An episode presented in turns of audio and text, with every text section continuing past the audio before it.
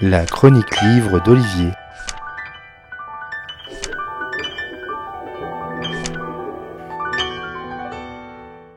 Nous sommes complices. Nous sommes tous complices. Bah oui.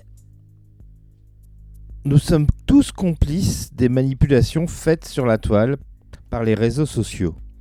Grâce au consentement que nous leur avons donné à accéder à toute ou partie de nos données, nous aidons ces grandes plateformes à produire des data centers entiers de données sur ce que nous sommes, buvons, mangeons, lisons, écoutons, aimons, pensons, à quoi nous nous opposons et aussi à quoi nous adhérons, aujourd'hui ou pas.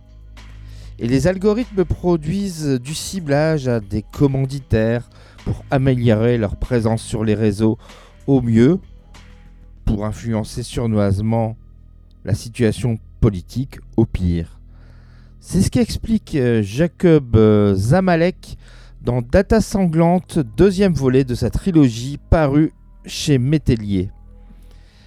Le monde des camgirls se développe, ces femmes qui échangent et se dévoilent en direct. Et l'une d'elles, en 2018, a été étranglée lors d'un de ses lives. Cette affaire interpelle Julita Wojciska, la journaliste de Mega News qui a quitté le média en ligne après son dernier scoop.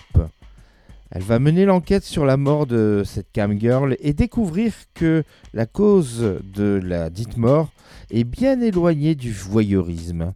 Et parallèlement, Aneta, directrice de communication d'un ex-footballeur visant le pouvoir, va être euh, en relation avec une boîte de consulting internet qui lui permettra aux grandes dames de la consultante de cibler ses futurs euh, électeurs à travers des techniques borderline, comme les faux comptes et euh, les croisements de données. Comment mais toutes ces affaires vont-elles se rejoindre? Jacob Zamalek poursuit son exploration des sombres côtés du numérique.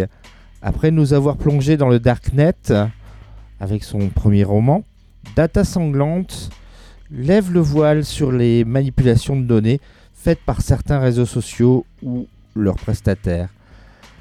À travers trois narrations en simultané, l'auteur polonais garde le même style, la même tonalité.